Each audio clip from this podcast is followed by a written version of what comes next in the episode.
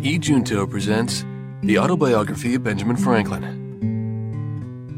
Introductory Note Benjamin Franklin was born in Milk Street, Boston, on January 6, 1706. His father, Josiah Franklin, was a tallow chandler who married twice, and of his 17 children, Benjamin was the youngest son. His schooling ended at 10, and at 12 he was bound apprentice to his brother James, a printer who published the New England Courant. To this journal he became a contributor, and later was for a time its nominal editor. But the brothers quarreled, and Benjamin ran away, going first to New York and thence to Philadelphia, where he arrived in October 1723. He soon obtained work as a printer, but after a few months he was induced by Governor Keith to go to London, where finding Keith's promises empty, he again worked as a compositor till he was brought back to Philadelphia by a merchant named Denman, who gave him a position in his business. On Denman's death, he returned to his former trade and shortly set up a printing house of his own, from which he published the Pennsylvania Gazette, to which he contributed many essays, and which he made a medium for agitating a variety of local reforms. In 1732 he began to issue his famous Poor Richard's Almanac, for the enrichment of which he borrowed or composed those pithy utterances of worldly wisdom which are the basis of a large part of his popular reputation. In 1758, the year in which he ceases writing for the Almanac, he printed in it Father Abraham's Sermon, now regarded as the most famous piece of literature produced in colonial America. Meantime, Franklin was concerning himself more and more with public affairs. He set forth a scheme for an academy, which was taken up later and finally developed into the University of Pennsylvania. And he founded an American Philosophical Society for the purpose of enabling scientific men to communicate their discoveries to one another. He himself had already begun his electrical researches, which, with other scientific inquiries, he called on in the intervals of money making and politics to the end of his life. In 1748, he sold his business in order to get leisure for study, having now acquired comparative wealth. And in a few years, he had made discoveries that gave him a reputation with the learned throughout Europe. In politics, he proved very able, both as an administrator and as a controversialist.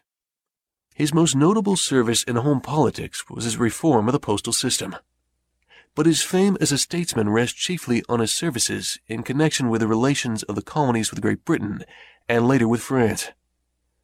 In 1757, he was sent to England to protest against the influence of the Penns in the government of the colony, and for five years he remained there, striving to enlighten the people and the ministry of England as to colonial affairs. On his return to America, he played an honorable part in the Paxton affair, through which he lost his seat in the Assembly. But in 1764 he was again dispatched to England as an agent for the colony, this time to petition the king to resume the government from the hands of the proprietors. In London he actively opposed the proposed Stamp Act, but lost the credit for this and much of his popularity through his securing for a friend the office of stamp agent in America. Even his effective work in helping to obtain the repeal of that act left him still suspect.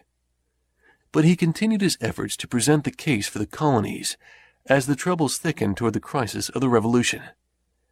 In 1767 he crossed to France, where he was received with honor.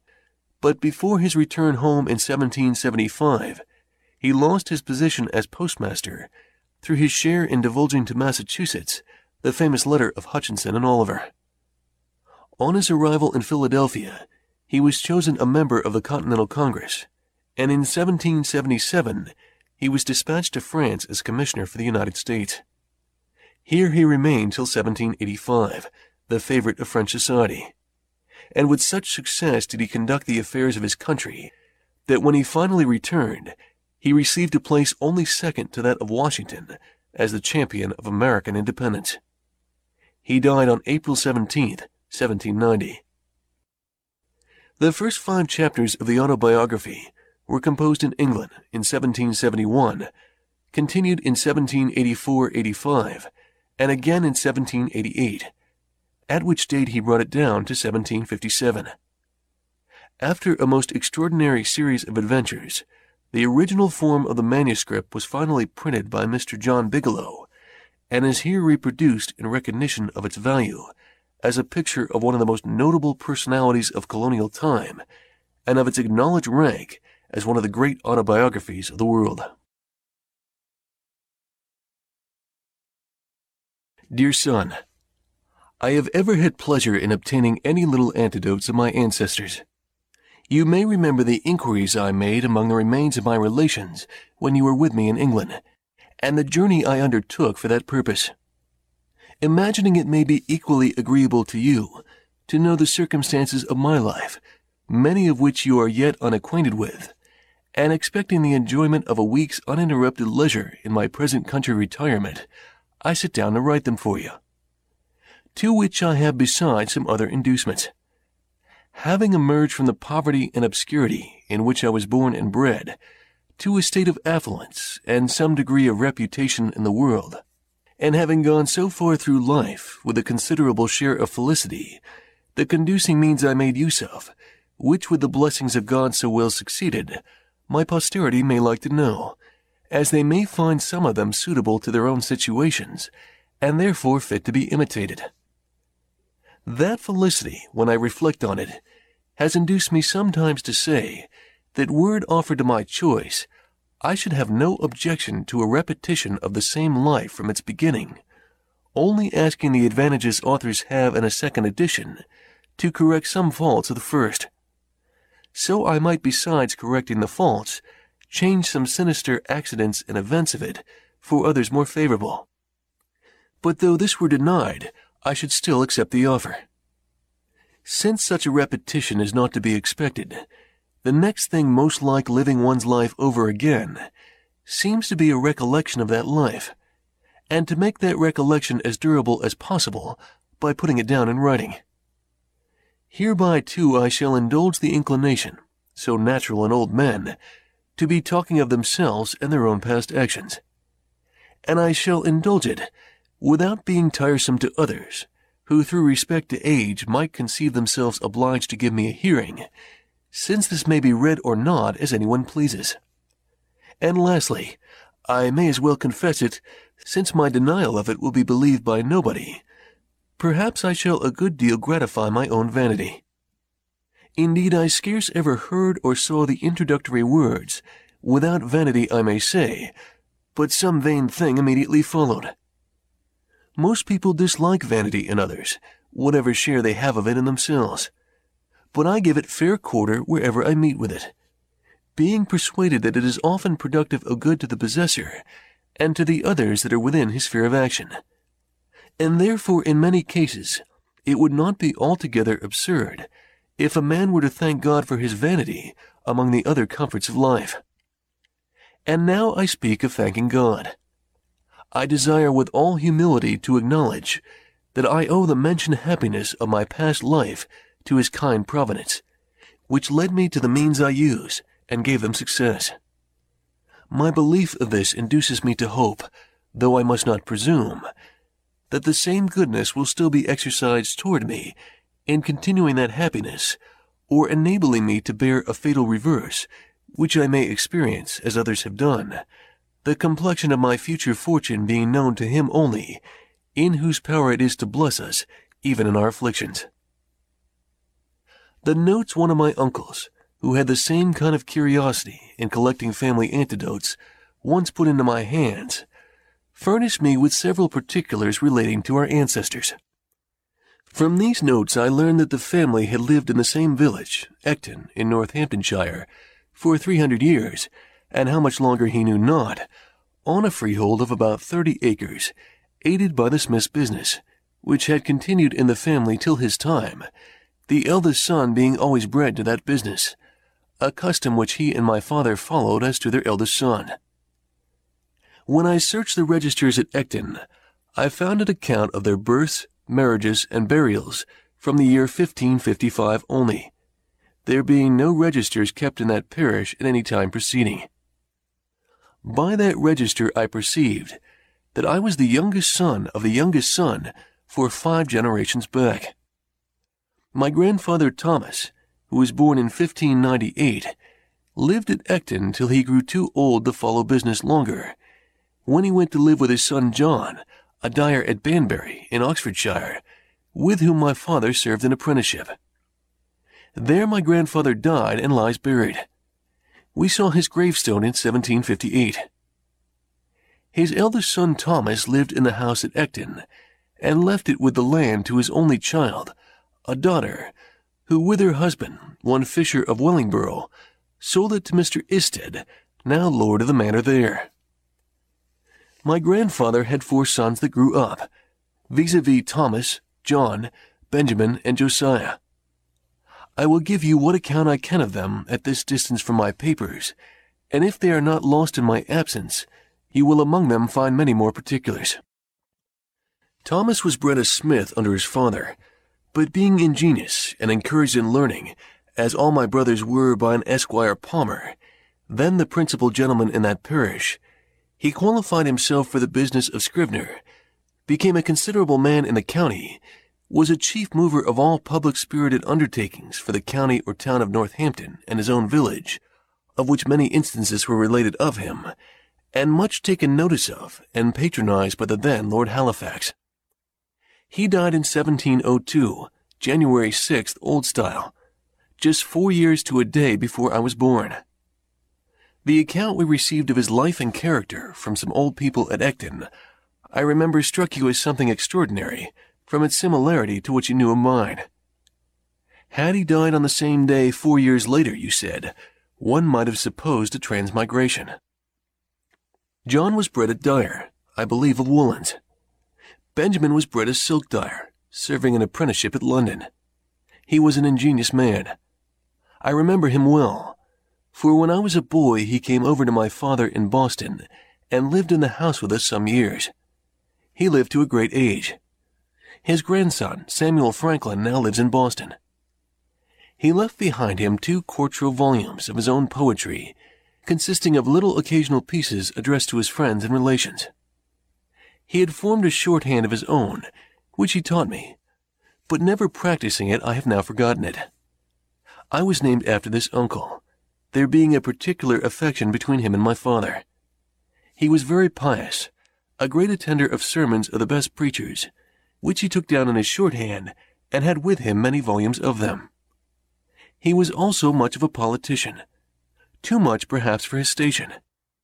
There fell lately into my hands in London a collection he had made of all the principal pamphlets relating to public affairs from 1641 to 1717. Many of the volumes are wanting, as appears by the numbering, but there still remain eight volumes in folio, and 24 in quarto and in octavo. A dealer in old books met with them, and knowing me by my sometimes buying of him, he brought them to me. It seems my uncle must have left them here when he went to America, which was about fifty years since. There are many of his notes in the margin. This obscure family of ours was early in the Reformation, and continued Protestants through the reign of Queen Mary, when they were sometimes in danger of trouble on account of their zeal against popery. They had got an English Bible, and to conceal and secure it, it was fastened open with tapes under and within the cover of a joint stool. When my great great grandfather read it to his family, he turned up the joint stool upon his knees, turning over the leaves then under the tapes. One of the children stood at the door to give notice if he saw the proprietor coming, who was an officer of the spiritual court. In that case, the stool was turned down again upon its feet, when the Bible remained concealed under it as before. This anecdote I had from my Uncle Benjamin. The family continued all of the Church of England till about the end of Charles II's reign, when some of the ministers that had been ousted for nonconformity, holding conventicles in Northamptonshire, Benjamin and Josiah adhered to them, and so continued all their lives. The rest of the family remained with the Episcopal Church. Josiah, my father, married young, and carried his wife with three children into New England about 1682 the conventicles having been forbidden by law, and frequently disturbed, induced some considerable men of his acquaintance to remove to that country, and he was prevailed with to accompany them thither, where they expected to enjoy their mode of religion with freedom. By the same wife he had four children more born there, and by a second wife ten more, in all seventeen, of which I remember thirteen sitting at one time at his table, who all grew up to be men and women and married. I was the youngest son, and the youngest child but two, and was born in Boston, New England. My mother, the second wife, was Abiah Folger, daughter of Peter Folger, one of the first settlers of New England, of whom honorable mention is made by Cotton Mather in his church history of that country, entitled Magnalia Christi Americana, as a godly, learned Englishman, if I remember the words rightly. I have heard that he wrote sundry small occasional pieces, but only one of them was printed, which I saw now many years since. It was written in 1675, in the homespun verse of that time and people, and addressed to those then concerned in the government there. It was in favor of liberty of conscience, and in behalf of the Anabaptists, Quakers, and other sectaries that had been under persecution, ascribing the Indian wars and other distresses that had befallen the country to that persecution as so many judgments of God to punish so heinous an offense, and exhorting a repeal of those uncharitable laws. The whole appeared to me as written with a good deal of decent plainness and manly freedom. The six concluding lines I remember, though I have forgotten the two first of the stanza. But the purport of them was that his censures proceeded from good will, and therefore he would be known to be the author. Because to be a libeller, says he, I hate it with all my heart. From Sherburne town where now I dwell, my name I do put here, Without offense, your real friend, it is Peter Folgier. My elder brothers were all put apprentices to different trades. I was put to the grammar school at eight years of age, my father intending to devote me, as the tithe of his sons, to the service of the church. My early readiness in learning to read, which must have been very early, as I do not remember when I could not read, and the opinion of all his friends that I should certainly make a good scholar, encouraged him in this purpose of his. My uncle Benjamin, too, approved of it, and proposed to give me all his shorthand volume of sermons, I suppose as a stock to set up with, if I would learn his character. I continued, however, at the grammar school not quite a year, though in that time I had risen gradually from the middle of the class of that year to be the head of it, and farther was removed into the next class above it, in order to go with that into the third at the end of the year. But my father, in the meantime, from a view of the expense of a college education, which having so large a family he could not well afford, and the mean living many so educated were afterwards able to obtain, reasons that he gave to his friends in my hearing, altered his first intention, took me from the grammar school, and sent me to a school for writing and arithmetic, kept by a then famous man, Mr. George Brownell, very successful in his profession generally, and that by mild and encouraging methods. Under him I acquired fair writing pretty soon, but I failed in the arithmetic and made no progress in it. At ten years old I was taken home to assist my father in his business, which was that of a tallow chandler and soap boiler. A business he was not bred to, but had assumed on his arrival in New England, and on finding his dyeing trade would not maintain his family being in little request.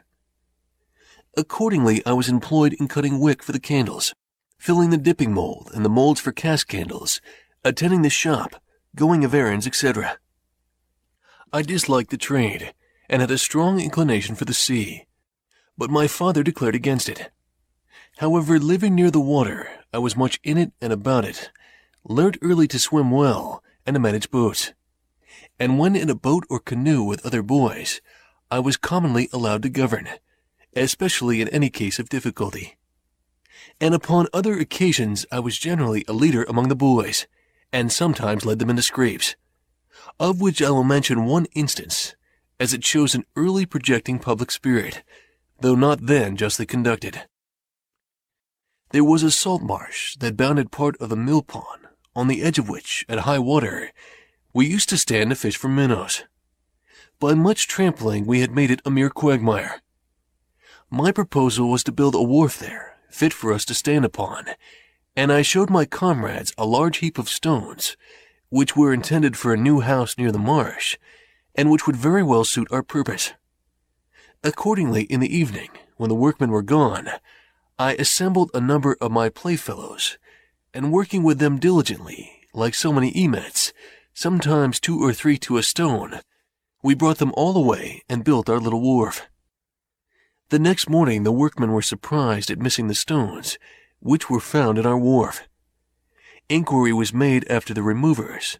We were discovered and complained of, and several of us were corrected by our fathers.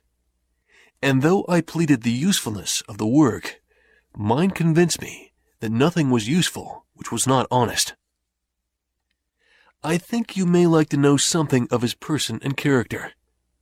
He had an excellent constitution of body, was of middle stature, but well set, and very strong. He was ingenious, could draw prettily, was skilled a little in music, and had a clear, pleasing voice. So that when he played psalm tunes on his violin, and sung withal, as he sometimes did in an evening after the business of the day was over, it was extremely agreeable to hear. He had a mechanical genius too, and on occasion was very handy in the use of other tradesmen's tools. But his great excellence lay in a sound understanding and solid judgment in prudential matters, both in private and public affairs. In the latter, indeed, he was never employed. The numerous family he had to educate and the straitness of his circumstances kept him close to his trade. But I remember well his being frequently visited by leading people who consulted him for his opinion in the affairs of the town or of the church he belonged to, and showed a good deal of respect for his judgment and advice. He was also much consulted by private persons about their affairs when any difficulty occurred, and frequently chosen an arbitrator between contending parties. At his table he liked to have, as often as he could, some sensible friend or neighbor to converse with, and always took care to start some ingenious or useful topic for discourse, which might tend to improve the minds of his children. By this means he turned our attention to what was good, just, and prudent in the conduct of life, and little or no notice was ever taken of what related to the victuals on the table, whether it was well or ill dressed, in or out of season, of good or bad flavor, preferable or inferior to this or that other thing of the kind, so that I was brought up in such a perfect inattention to those matters as to be quite indifferent what kind of food was set before me, and so unobservant of it that to this day, if I am asked, I can scarce tell a few hours after dinner what I dined upon. This has been a convenience to me in traveling, where my companions have been sometimes very unhappy for want of suitable gratification of their more delicate, because better instructed, tastes and appetites. My mother had likewise an excellent constitution. She suckled all ten of her children.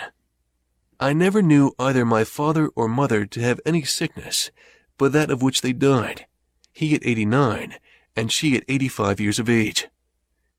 They lie buried together at Boston, where I some years since placed a marble over their grave, with this inscription Josiah Franklin and Abiah his wife lie here interred. They lived lovingly together in wedlock 55 years. Without an estate or any gainful employment, by constant labor and industry, with God's blessing, they maintained a large family comfortably, and brought up 13 children and seven grandchildren reputably. From this instance, reader, be encouraged to diligence in thy calling, and distrust not Providence. He was a pious and prudent man, she a discreet and virtuous woman. Their youngest son, in filial regard to their memory, places this stone. J.F., born 1655, died 1744, age 89. A.F., born 1667, died 1752, age 85. 更多免费英语学习资源。 请访问优学英语网，优学英语网优秀的英语学习网站，免费咨询 QQ：九七三幺幺九五五。